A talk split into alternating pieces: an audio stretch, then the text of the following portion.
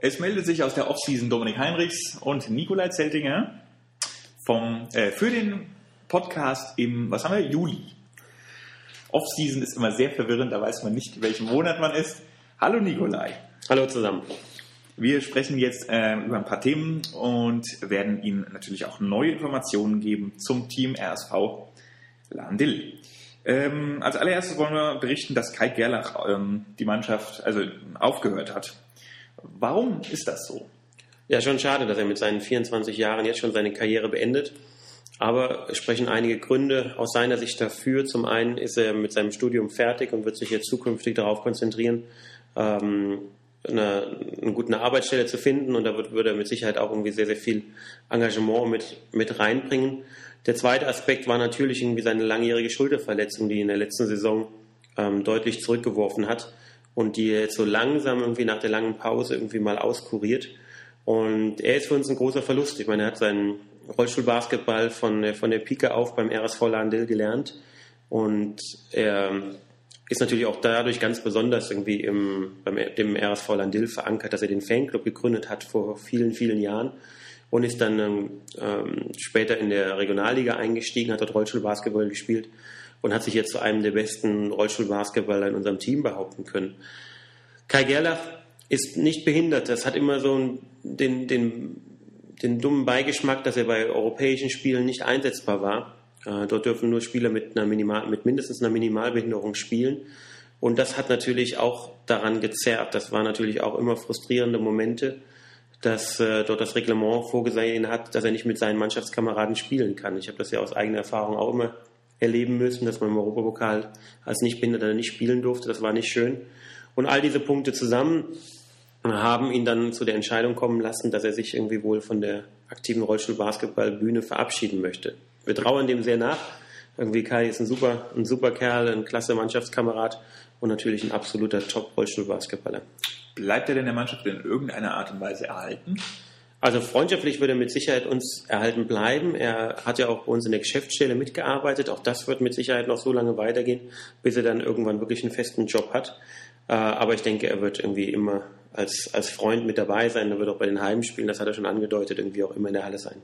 Gibt es noch eine offizielle Verabschiedung in der Halle? Ja, natürlich. Das, das gebührt ihm, definitiv. Gut, ähm, neu hinzugekommen zum Team ist Jan Halle, ein 22-jähriger Basketballer vom ASV Bonn, Entschuldigung. Ähm, was kannst du zu ihm sagen? Ja, Jan Haller gilt als einer der besten deutschen Nachwuchsspieler. Er hat es ja mit seinen jungen 22 Jahren auch geschafft, in der Nationalmannschaft mit dabei zu sein, wird mit uns zusammen zur Europameisterschaft nach Israel fahren. Jan ist mit anderthalb Punkten ein Low-Pointer, der, ich denke, noch eine ganz große Perspektive vor sich hat. Also in, ich kann mir gut vorstellen, dass er in zwei, drei Jahren schon einer der weltbesten anderthalb Punkte-Spieler sein kann. Und ja, wir freuen uns, dass wir ihn, dass wir ihn gewinnen konnten, dass wir ihn bei uns dabei haben und es wird ihm mit Sicherheit auch viel helfen, dass er hier mit bei uns beim RSV Landil mit den weltbesten Spielern zusammenspielen kann. Hm, welche Rolle hast du denn für ihn vorgesehen? Weißt du das schon genau? Ja, Jan ist ein, ähm, ist ein Guard. Er, kann, er hat einen guten Schuss von außen. Er hat äh, sehr, sehr lange Arme. Das heißt, er kann also selbst auch mal in der Zone ähm, arbeiten. Er kann auch beim Rebound uns mit, mithelfen. Äh, für uns eine gelungene Kombination, weil wir dadurch Mina Mojahedi ein paar Pausen gewähren können und Jan Haller kann zusammen mit Thomas Gundert irgendwie aufs Parkett kommen.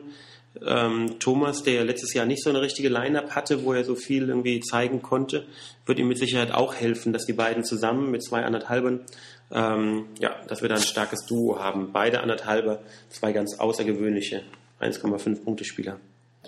Ihr seid nominiert für den Rhein-Main Sport Award. Was ist das genau und ähm, worum geht es da? Ja, das ist eine, eine Sportlerehrung, ähm, die sich vornehmlich auf den Frankfurter Raum äh, beschränkt, aber wir haben dort wieder irgendwie äh, Kandidaten mit an Bord. Gesche Schünemann und Thomas Gundert erstmals auch mit dabei als Kandidaten. Thomas mit Sicherheit wegen seiner Nominierung für die Nationalmannschaft. Und ähm, ja, für uns immer eine ganz nette Anerkennung, wenn wir auch im Frankfurter Gebiet dort irgendwie präsent sind.